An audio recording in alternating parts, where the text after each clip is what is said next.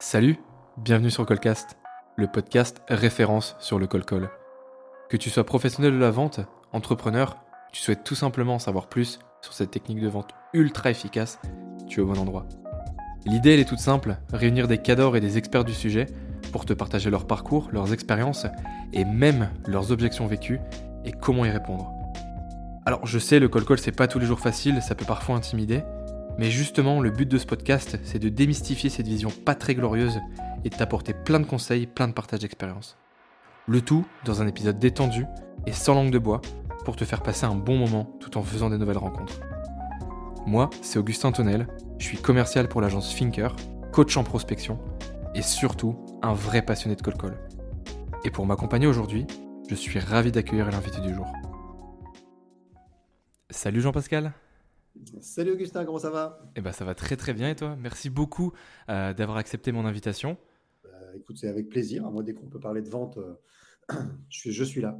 J'adore ça. bah, puis c'est vrai que ton profil ne passe pas, ne passe pas inaperçu sur LinkedIn, puis même tu n'es pas quelqu'un qui passe euh, inaperçu. donc quand je suis tombé sur ton profil, je t'ai tout de suite proposé de venir sur l'épisode. Est-ce que tu peux nous parler un petit peu de toi? Bon, C'est vrai que qui ressort, c'est 11 000 commerciaux formés en 17 ans. Euh, auteur de plusieurs livres sur le sujet de la vente, des conférences partout en France. Euh, je ne sais pas si je dois vraiment te présenter ou euh, s'il y a des choses que, que les gens ne savent pas, mais dis-nous tout. Ouais, bah écoute, je peux te dire des petites choses perso. Hein. Moi, j'ai 55 ans, je suis originaire de Lille. Mhm. c'est un point, un point commun, je crois, nous deux. C'est ça. j'habite la région parisienne, j'habite Samor dans le Val-de-Marne. Et voilà, ça fait 17 ans que, j'ai créé mon organisme de formation et j'aime bien dire que je suis un magicien parce que je mhm. fais apparaître les clients et disparaître les objections. C'est un client qui m'a dit ça un jour et j'ai bien aimé cette image et je l'ai gardée. Ouais, très, très métaphorique, c'est vrai que c'est super beau. Euh, justement, bah, c'est quoi, ton, quoi ton secret pour faire apparaître et disparaître les, euh, les clients et disparaître les objections? Ah, je ne sais pas si c'est des secrets, hein, parce que moi je partage un maximum de choses, donc je crois que j'ai plus beaucoup de secrets, mhm. notamment à travers les bouquins et les posts que je fais sur LinkedIn. Euh, le secret, c'est que ça fait, euh, bah, je, calcule 47 ans euh, que je fais de la vente, hein, depuis quasiment l'âge de 8 ans, hein, où je, revendais les objets de mes parents à mes parents. En fait, hein. que je faisais une exposition, je récupérais un peu dans la, dans la maison, puis je faisais une, boutique et je leur revendais déjà leurs propres objets. Alors, ils étaient gentils, c'était des bons clients et, ils m'achetaient. donc, donc j'avais 8 ans. Après, euh, tu as connu ça, hein, enfin, tu connais ça. Hein. J'ai fait la braderie de Lille quand j'avais ouais, 13 ans, j'adorais ça. J'attendais que ça arrive. Je faisais ça rue Gambetta à côté de chez moi. Mmh et puis euh, voilà, ça fait maintenant donc, plus de 40 ans que je fais, que je fais ce métier et que j'adore ce métier. Ouais. Donc ça, c'est une des choses qui fait que je peux, je peux le partager. Puis bah, voilà, expérience commerciale, encadrement d'équipe commerciale, en étant passé euh, chez Darty, chez L'Oréal, chez Kenwood, et puis dans le groupe Vivarté, donc anciennement groupe André. Donc voilà. Mmh ouais, beaucoup d'entreprises dans lesquelles je suis. Mmh, bah c'est les questions que j'allais te poser justement euh, d'un point de vue euh, d'un point de vue entreprise. Euh, tu es passé justement dans, dans quelle entreprise Tu es passé faire coucou à quelle boîte? Alors bah, moi j'ai commencé ma vie chez Darty mmh où j'étais vendeur et chef des ventes. J'ai commencé extra puis après j'ai été embauché à la fin de mes études et j'ai évolué sur un poste de chef des ventes. Mais voilà, c'était pas trop pour moi d'être tout le temps au même endroit dans le même magasin. Donc, euh, j'ai eu une proposition d'entrer chez L'Oréal, euh, où j'ai été cobaye. Ils ont testé des produits sur ma tête et voilà, euh, j'ai plus de cheveux. c'est comme ça. non, j'ai eu un secteur. Après, je me suis occupé de 200 pages, je m'occupais de, de Cora et d'Auchan. Donc, j'étais ce qu'on appelle compte clé. Après, j'ai fait la même chose chez, chez Kenwood, hein, via une marque Diffie et d'Autoradio, où j'encadrais également des commerciaux et, les grands comptes. Et puis, j'ai terminé dans le groupe Vivarté, donc anciennement groupe André, pour une marque de jeans qui s'appelait Liberto, sur les grands comptes et puis sur la création d'un réseau de boutiques. Voilà. Ok. Et après, j'ai créé mon organisme de formation en janvier 2006. 2006, ok. Donc, ouais, c'est vrai qu'il y, a il y a 17 ans, si je, fais le, si je fais le calcul. Je reviens sur ce que tu as dit tout à l'heure, quand tu as dit que tu étais passionné de, passionné de sujet, passionné de la vente. Justement, aujourd'hui, qu'est-ce qui passionne Jean-Pascal Mollet, dans le, encore après toutes ces années, dans, dans le domaine de la vente, sachant que c'est un sujet, c'est un domaine qui évolue énormément, surtout aujourd'hui? Je te demanderai ton avis après, euh, tout à l'heure, justement. Qu'est-ce qui, euh, qu'est-ce qui fait battre ton cœur aujourd'hui d'un point de vue professionnel? Bah, Ce qui fait battre mon cœur, c'est euh, tous les jours de rencontrer des gens dans des univers différents, mais toujours avec des profils commerciaux. Mmh Ça, euh, c'est ce qui me plaît, hein, c'est de, voir des environnements qui sont différents. ce qui me plaît, c'est que c'est un métier qui, qui évolue énormément, bah, avec notamment l'arrivée des réseaux sociaux, hein, mmh et qui, qui, doivent faire partie des outils d'un bon commercial. Et je me rends compte quand même sur le terrain que les commerciaux ne savent pas très bien utiliser les réseaux sociaux. Mmh moi, je suis passionné par ça, bah, notamment par, par LinkedIn, hein, et, j'ai créé LinkedIn. Et puis, voilà, toutes les découvertes qu'on peut faire. En ce moment, je suis effectivement dans, les neurosciences avec un bootcamp que je suis en train de mettre en place avec, avec Romain Bouvet, qui est, qui est un, expert en neurosciences. Ça aussi, c'est des choses qui m'intéressent. Mmh Donc voilà, les, nouvelles recherches et, toutes les évolutions de la vente font que c'est un métier qui bouge et, qui est passionnant. Ouais. Alors aujourd'hui, c'est vrai que nous, on va se concentrer sur le, sujet du call call, qui est le, qui, est le sujet du podcast. Euh, toi, justement, est-ce que tu as pu constater une évolution de ce sujet au fil des années? À un moment, on était sur une technique de, une technique de vente qui était un petit peu boudée. Aujourd'hui, il y a un vrai boom. J'en ai parlé avec les invités précédents. Toi, aujourd'hui, quelle est ta vision, surtout que tu as pu voir ce marché et ce domaine évoluer ah, euh, le cold call fonctionne euh, toujours. Maintenant, c'est toujours mieux de faire du, warm que du cold. Hein. C'est-à-dire que quand on réussit déjà à créer euh, une relation sur, sur LinkedIn ou qu'on arrive à contextualiser un appel, c'est toujours mieux. Mmh Maintenant, je crois que ça marche parce qu'il y a peut-être moins de commerciaux qu'avant qui, en font. Donc, du coup, ceux qui en font peuvent sortir, peuvent, sortir du lot. Mmh il y a des gens qui se sont dit, maintenant, il y a les réseaux sociaux, il y a l'emailing, il, y a, il y a des tas d'outils, et donc je peux éviter de prendre mon téléphone. Parce que c'est vrai que moi, sur les, la plupart des commerciaux que je rencontre, euh, c'est pas leur partie préférée, quoi, la mmh prospection téléphonique. Euh, c'est vraiment le truc qu'ils font euh, quand ils sont obligés et que euh, vraiment on, les pousse à le faire. Mmh Mais il y en a assez peu qui font ça de manière voilà, avec, avec envie. Tu l'expliquerais comment ça d'ailleurs, qu'il y a énormément de commerciaux qui boudent un petit peu cette technique, qui est pourtant ultra efficace et qui t'offre un retour instantané, hein, clairement. Euh, toi, justement, quand tu as des commerciaux, euh, quand tu es en formation, quand tu es en conférence qui disent qu'ils n'aiment pas, comment tu arrives à leur faire changer d'avis, justement? Bah, alors le, pourquoi ils n'aiment pas, c'est simple, hein, c'est que euh, on n'aime pas, on n'aime pas se prendre des noms et que mmh bah, la prospection à froid, c'est quand même beaucoup de noms. Maintenant, moi, ce que je leur dis, c'est comme quand tu joues au loto. Hein, tu joues au loto, tu joues au loto, un jour tu gagnes. Bah, c'est pareil quand tu fais de la prospection téléphonique. Hein, c'est que 100% bah, des gagnants ont tenté leur chance. Quand j'ai un rendez-vous, bah, si je n'ai pas appelé, je ne l'aurais pas eu. les, moi, je, dis, aussi que les, chasseurs, ils ont tout à perdre. Enfin, les, pardon, les éleveurs, ils ont tout à perdre. Et les chasseurs, ils ont tout à gagner. Donc, quand tu prends ton téléphone, le seul risque, c'est de choper du client. Alors que quand tu élèves des clients et que tu as une base de clients, le seul risque, c'est d'en perdre. Mmh.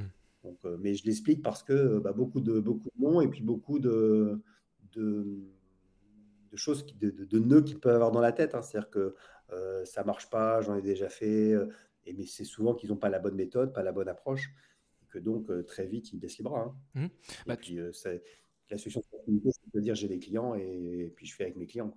Ouais. Tu, parlais tout à l'heure du bootcamp que tu lançais sur les neurosciences. Est-ce qu'on on pourrait éventuellement faire le parallèle avec un petit peu les, freins psychologiques qu'un commercial peut éventuellement se mettre euh, avant de décrocher son téléphone pour choper du rendez-vous?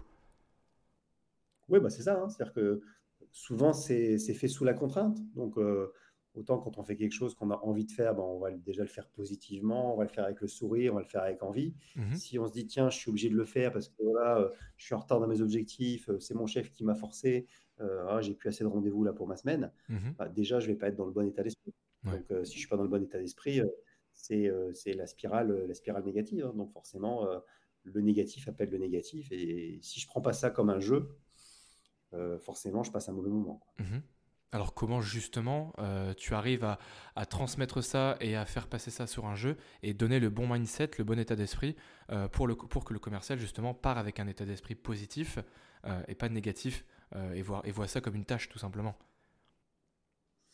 Ouais, alors c'est même pas comme une tâche mais comme un jeu. Et, oui, alors j'essaie de, rendre ça ludique hein, en prenant... alors c'est vrai que quand on fait ça, je fais ça sur des formes de sessions collectives, donc déjà le fait de le faire ensemble, c'est mieux que quand on le fait tout seul, ils s'en rendent compte très vite de euh, d'afficher sur le tableau, demander à chacun, bah, tiens, c'est quoi tes objectifs, tu vas faire combien de rendez-vous? Euh, dès qu'il y en a un qui a un rendez-vous, moi j'ai un, un, buzzer, bah, hop, il va taper sur le buzzer pour dire un rendez-vous. Puis il y a un challenge qui se fait, il y a un challenge qui se fait, et puis une émulation. Donc euh, c'est ça qui fonctionne, et ils se rendent compte après que à la fin de la session, bah, le fait déjà de le faire ensemble, c'est un peu plus sympa que de le faire tout seul dans, dans son bureau. Et mmh. bah, quand il y en a qui est un peu à la traîne, bah, l'autre, il, il, il s'entraîne tous. Et comme je te l'ai dit, bah, super, j'ai commencé ma session, j'avais pas de, pas de rendez-vous, j'avais pas qualifié même mes fichiers. Mmh Puis bah, à la fin de la session, même si j'ai pas obtenu 10 rendez-vous, j'ai avancé, je sais qui je dois appeler la prochaine fois, je sais qui, qui je peux contacter. Et puis, c'est un travail d'enquêteur, donc euh, c'est un, un, espèce de, de cluedo, euh, de cluedo magique. J'adore les métaphores que tu prends depuis tout à l'heure avec le loto, avec les chasseurs qui ont tout à gagner. Vraiment, c'est vraiment cool. Je, rebondis sur ce que tu as dit euh, avec, euh, même si on n'a pas pris de rendez-vous, au moins on sait qu'on doit recontacter cette personne. C'est vrai que la métrique principale qu'on prend quand on fait du, du call call, euh, c'est l'objectif de rendez-vous. C'est un petit peu l'objectif numéro un, ça c'est sûr. mais forcément, qui dit pas de rendez-vous, on se dit que bah, on n'a pas réussi la session. Toi justement, quelle métrique tu prendrais pour se dire que ok, la session n'a pas été si catastrophique que ça, parce qu'on a atteint ces objectifs-là? Sur mon tableau, je mets aussi euh, une colonne euh, qui va indiquer le nombre d'informations que j'ai eues euh, par rapport au moment où j'ai démarré. Mmh si j'ai eu un nom d'interlocuteur, on m'a dit bah, tiens, rappelez à tout le monde, s'il va dire bah non, c'est pas monsieur machin, c'est l'autre, ou envoyer un mail à tel truc, bon, bah, c'est une information. Et donc, mmh c'est des petites victoires, mais c'est comme ça qu'on avance. Bien sûr. Il faut aussi prendre en compte ça. Après, il y, a des, il y a des, on sait que pour avoir un rendez-vous, il faut passer en moyenne 16 appels. Donc, euh, alors ça, c'est une statistique qui est globale et qui est euh, dans tous univers confondus. Hein. Mmh Mais alors, 16 appels, ça veut dire euh, je donne un appel et puis je réponds, la personne ne répond pas, la personne n'est pas là, etc. Hein. Ouais, bien sûr. Ça, prend quand même beaucoup de choses. Donc, une fois qu'on a ça en tête, on se rend compte quand même que c'est le volume qui va faire la, réussite de la session. Donc, mmh une session, c'est minimum une heure et demie, deux heures. Ouais. Donc, ça veut dire 30, 30, 35 appels, hein, à peu près 15 appels à l'heure. Hein, mhm. Et justement, toi, sur 11 000 commerciaux, qui est un chiffre énorme qui me, qui me, surprend, euh, qui me surprend à chaque fois, euh, d'ailleurs, encore bravo, euh, quelles sont les erreurs que tu remarques qui sont les plus fréquentes sur ces commerciaux depuis que tu les as formés, justement? Alors déjà, c'est pas, c'est, ça, paraît énorme comme ça, mais c'est en 17 ans, hein, donc ça fait à peu près 700 par an. Mhm. voilà, enfin après, il faut relativiser hein, sur, dire 150, euh, 200 jours ouvrables. Donc euh, voilà, ça fait pas, enfin, c'est beaucoup, mais. T'es modeste. c'est beaucoup, c'est quoi ta question? Non, mais bon, ça fait 17 ans.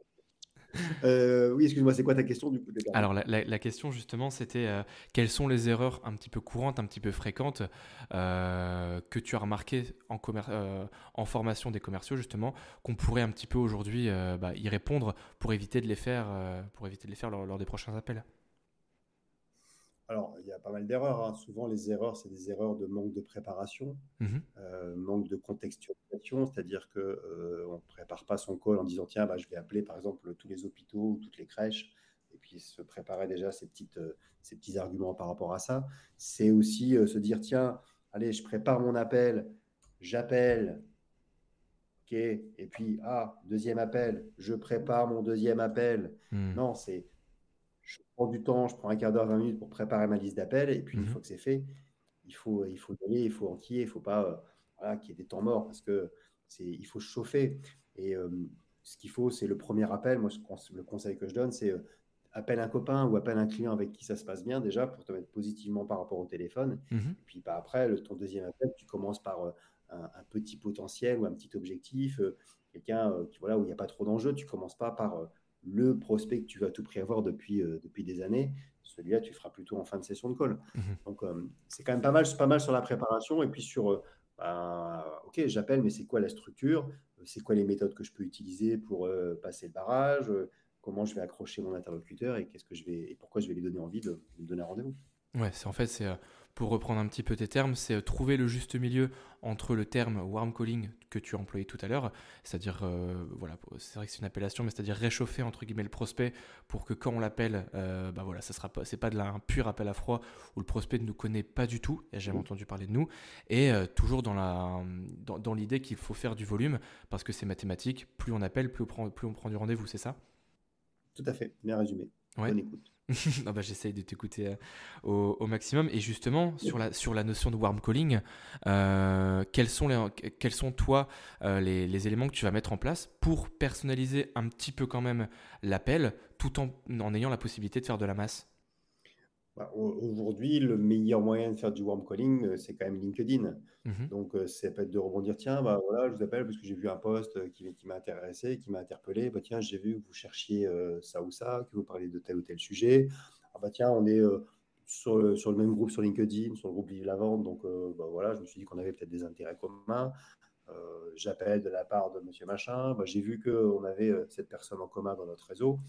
Bon, voilà, il y, a des, y, a des, tas de choses que déjà que l'on peut trouver sur LinkedIn. Après, il y a des choses que l'on peut trouver aussi euh, sur le site internet de l'entreprise, en googlisant le nom d'entreprise ou le nom de la personne. Donc, euh, ça, ça, laisse quand même pas mal d'opportunités pour trouver quelque chose euh, qui, qui, légitime le fait d'appeler, en fait. Ouais. Toi, sur ta manière justement de... Alors, il y a vraiment deux écoles, par exemple sur le, sur le, sur le script d'appel. Est-ce que toi, de ton côté, tu penses que le script d'appel est un bon outil ou justement euh, tu le vois vraiment comme, euh, comme plus un frein qu'autre chose euh, qui renferme le commerciaux dedans Moi, j'aime pas l'idée de, script. J'aime l'idée de dire tiens, il y a, y a des étapes dans un, dans un appel, mmh mais surtout pas les scripts, parce que le problème, le problème du script, c'est dès qu'on a un script, on le lit.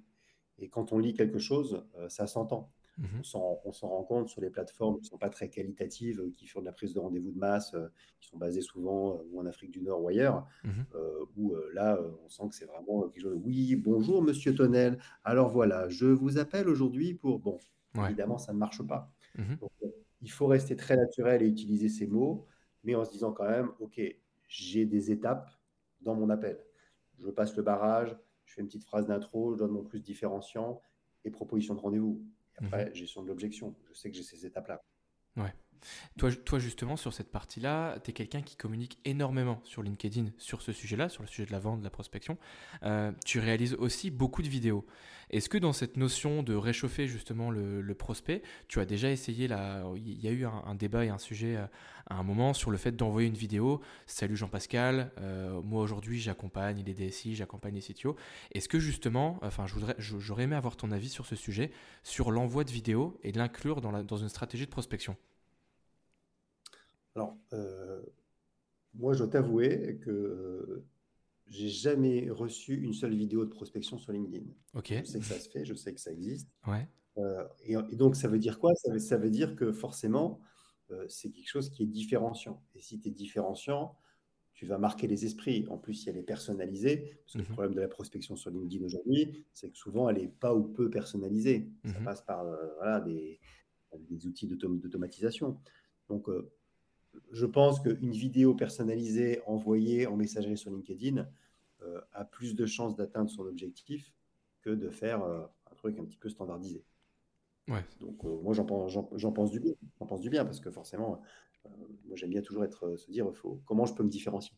Oui, bien sûr. Bah, on, le voit hein, de toute manière euh, avec, euh, avec les techniques que tu partages. Euh, et justement, là, aujourd'hui, en 2023, forcément, on revient à ce qu'on disait tout à l'heure, le, domaine de la vente et de la prospection a énormément évolué. Est-ce que toi, de ton côté, tu utilises par exemple l'intelligence artificielle tu, tu, tu as inclus des technologies dans tes stratégies de prospection qui te permettent de te différencier? Que ce soit la vidéo ou même que ce soit, on prend le sujet du moment, ChatGPT? Alors, j'ai la chance de ne pas prospecter.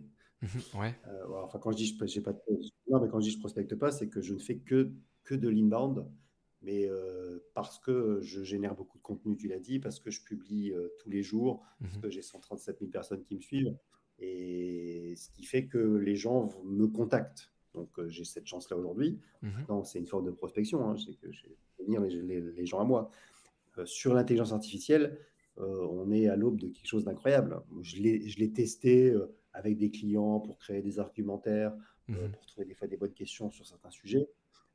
c'est évidemment incroyable et c'est un, outil qui va être à utiliser voilà, de manière indispensable par les commerciaux. Mais c'est un outil de plus. C'est pas lui qui va faire la prospection à la place. Ça sera un outil dans la boîte à outils, ça sera pas la boîte à outils complète. Voilà. Pour, ouais, pour, rester, pour rester dans ta métaphore. Je vais, euh, je, vais te poser également une question, Jean-Pascal, que j'ai posée un petit peu à tous les invités. Euh, quelle est, toi, euh, après justement toutes ces années d'expérience, l'erreur ultime en, call call à ne surtout pas réaliser? La, balle dans le pied, entre guillemets bah, c'est bien se dire c'est quoi mon objectif. La plupart du temps, l'objectif, c'est de prendre un rendez-vous et de ne pas rentrer dans l'argumentation et de ne pas tomber dans le piège de l'argumentation. Mmh et de dire, tiens, le, mon client il me pose une question, mon prospect me pose une question, le réflexe c'est d'y répondre. Ben non, justement, écoutez, ce que je propose, c'est euh, un rendez-vous pour qu'on en discute et de ne pas sauter sur le truc et pas rentrer dans l'argumentation. Mmh Ça, c'est un piège dans lequel euh, pas, mal de, pas mal de commerciaux peuvent, euh, peuvent tomber. Ouais. Tu, Ne pas oublier que mon objectif, c'est de. Ouais, justement, c'est ça. On n'est pas là pour vendre, on est là pour prendre un rendez-vous. Et toi, justement, de quelle manière tu vas structurer ce call-call avec pour objectif de prendre un rendez-vous? Bah, Passage de barrage, donc avec en général, je partage 5, il y a 5-6 techniques euh, qui permettent de, les passer. Mhm. Et puis après, euh, moi j'ai passé à la déclaration d'intérêt général, c'est euh, avoir une structure qui dit, voilà, moi aujourd'hui, mon, entreprise, elle développe telle offre pour aider la cible que j'appelle, donc voilà, pour, pour aider les hôpitaux mhm. à résoudre aujourd'hui un problème, et un problème qui est récurrent qu'on va trouver pour cette cible-là, mhm. avec le plus différenciant. Donc c'est quoi notre plus différenciant? Donc c'est faut donner envie. Moi je dis souvent, si tu prospectes, bah, dis-toi si tu étais de l'autre côté qu'est-ce qui pourrait faire que tu donnes un rendez-vous à, la personne qui t'appelle, si mhm. c'était toi? C'est-à-dire que si tu es côté client, euh, qu'est-ce qui va te donner envie? Et puis, bah, proposition de rendez-vous derrière tout de suite. Quoi. Donc, euh, aujourd'hui, on fait ça, on aide ça. Et puis, notre plus différenciant, c'est ça. Voilà, et donc, ce que je propose, c'est qu'on puisse euh, échanger lors d'un rendez-vous. Ouais, et justement, sur la, sur la proposition de rendez-vous, le no-show, c'est un petit peu le fléau, le fléau du sales une fois qu'il a pris un rendez-vous. Euh, il y a beaucoup de techniques, typiquement euh, éviter, euh, éviter l'espace, le laps de temps entre la prise de rendez-vous, entre la prise de rendez-vous et le rendez-vous. voilà, avoir un laps de temps très court pour éviter que le, prospect oublie entre guillemets le rendez-vous. Toi justement, est-ce que tu as d'autres techniques qu'on peut partager aujourd'hui pour éviter au maximum les no-shows? Bah, là aussi, la chance qu'on a maintenant, c'est qu'on a quand même la plupart, il y a des, agendas qui sont des, des agendas électroniques. Donc c'est vrai que quand on envoie une, une invitation, on voit déjà si la personne a accepté l'invitation ou pas. Si elle n'a pas accepté l'invitation, on peut la relancer en disant bah, Tiens, je vous ai envoyé un lien, mais euh, voilà, je voulais être sûr que vous soyez là euh, ce, jour-là. Mmh euh, et ça, c'est déjà quand même quelque chose qu'on n'avait pas avant. C'est-à-dire que tout compte fait, on, a, on peut visualiser l'agenda de notre, notre prospect, même si on ne le voit pas en entier, mais on voit s'il accepte ou pas. Mmh Donc, on, a cette chance-là. Après, moi, je n'ai pas, j'ai pas la solution ultime pour faire qu'il n'y ait plus de show demain. Hein. Mmh mais normalement, si on l'a suffisamment intéressé et si euh, il nous a donné un rendez-vous sans trop trop fait de forcing, bon, normalement, il sera là. Hein. Ouais, ok. Dernière question, Jean-Pascal. Euh, après presque 20 ans de formation sur le sujet de la vente, est-ce que tu penses qu'avec tous les outils qu'on a aujourd'hui, euh, la vente, c'est plus facile aujourd'hui qu'il y a 20 ans? Euh, non, pour moi, la vente, c'est plus compliqué qu'il y a 20 ans. Euh, parce qu'aujourd'hui, euh, avant, le vendeur, il était, c'était un preneur de commande. En fait, il arrivait avec le stylo, combien je vous en mets, il arrivait avec le savoir. Mmh aujourd'hui, le vendeur, il ne peut plus être comme ça. Aujourd'hui, le vendeur, il doit être en position de consultant. il a l'obligation de connaître sa gamme, de connaître la concurrence, de connaître le marché, euh, de connaître tout ce, tout ce, qui se passe, de voir ce qui se passe sur LinkedIn. Il faut qu'ils soient, qu'ils connaissent les réseaux sociaux. Il faut qu'ils connaissent aussi euh, peut-être des outils d'automation. Euh, il faut qu'ils maîtrisent son CRM. Enfin bon, il y a quand même énormément de choses qu'il maîtrise LinkedIn et qu'il puisse aussi travailler sur son personal branding. Mhm. Ah, tout ça, ça n'existait pas avant. Donc pour moi, c'est plus complexe et c'est là aussi où le métier est plus intéressant. Parce que si j'arrive juste pour dire combien je vous en mets, bon, c'est pas, pas ce qui est le plus palpitant. Mhm. Donc, pour moi, il est plus compliqué qu'avant, euh, mais il peut être facilité par certains outils si on les maîtrise bien. Mhm. Et euh, l'enjeu des prochaines années euh, que les commerciaux vont devoir justement prendre en compte et saisir, tu dirais que c'est les, les, intelligences artificielles ou ça serait autre chose? Bah, c'est sûr que là, dans, dans, ce qui arrive et dans ce qu'on pressent, oui, l'intelligence artificielle va, va bouleverser le métier de commercial. On sait que il y a plein de métiers qui risquent de, disparaître aussi avec, euh, avec ça. Euh, donc, euh, c'est se dire, ben moi, qu'est-ce que j'apporte de plus et comment je peux utiliser ça de manière complémentaire. Ok, super. Bon, bah, merci beaucoup Jean-Pascal, on, arrive au bout du temps. de ton côté, où est-ce qu'on peut te retrouver? Tu as parlé du bootcamp tout à l'heure Oui, alors j'ai un, un bootcamp qui va démarrer le, le 15 mai avec Romain Bouvet sous forme de, de sessions à distance qui auront lieu tous les lundis à partir du 15 mai de midi à 13h30 mhm. avec euh, évidemment ces, ces, qui sont enregistrés. Euh, j'offre mon livre, j'offre un profil disque et donc le, titre du bootcamp c'est euh, vendre, tout vendre avec les, le disque, pardon, avec le disque et les neurosciences. Mmh donc avec, avec Romain. donc ça, il y a le lien d'inscription sur mon profil. Le tarif jusqu'à vendredi, il est à 1000 euros. Après, il passe à 1200 euros, tout ça en, hors taxe. D'accord. Ça, c'est pour les choses qui arrivent. Et puis après, ben, je suis un petit peu sur tous les réseaux sociaux, principalement sur LinkedIn mais donc également sur YouTube, sur TikTok, sur Twitter, sur Facebook. Mais là où je suis le plus actif, c'est LinkedIn. Et puis, ben, voilà, j'ai écrit deux livres principalement. Enfin, il y en a un troisième, mais qui, qui n'est plus édité. Mais il y a un qui s'appelle Achetez-moi. On retrouve les étapes de la vente, les étapes de la négociation et la méthode disque, mmh qui est quelque chose qui est très pratique. Et puis un autre livre qui s'appelle Influencer LinkedIn, où euh, j'ai interviewé 30 euh, influenceurs euh, sur LinkedIn. Trop cool. En leur demandant c'est quoi leur meilleure pratique, avec le screenshot de leur meilleur post, etc. En donnant aussi moi quelques tips. Mhm. tous les deux sont, se trouvent sur Amazon et notamment dans Influencer LinkedIn. J'ai interviewé Michael Aguilar, Patrick Thomé, Amélie Favigité, Christelle Defoucault, enfin bon, des grands qui sont très très très actifs. Mhm. Voilà, et qui ont des, des gros réseaux. Trop cool. Bah, merci encore, merci encore Jean-Pascal d'être venu sur le Colcast. C'était un honneur de te, de te recevoir vraiment. Euh, mais je te souhaite une. C'est un plaisir. Ouais, c'est gentil. à bientôt. Merci Augustin. Salut Jean-Pascal. À bientôt. Salut. Salut. Pour terminer, merci à toi d'avoir écouté cet épisode. S'il t'a plu, n'hésite pas à liker, à le noter sur Spotify, Apple ou même Deezer. Ça m'envoie beaucoup de force et ça me permet également de savoir comment améliorer ce beau projet un énorme merci donc à Starlead, notre partenaire qui nous accompagne depuis le début. Merci à vous. N'hésite pas à aller checker leur site internet, ça me fera vraiment très plaisir. Nous, on se dit à très vite. Et en attendant, rappelle-toi, chaque appel est une nouvelle chance de grandir et d'apprendre. À très vite.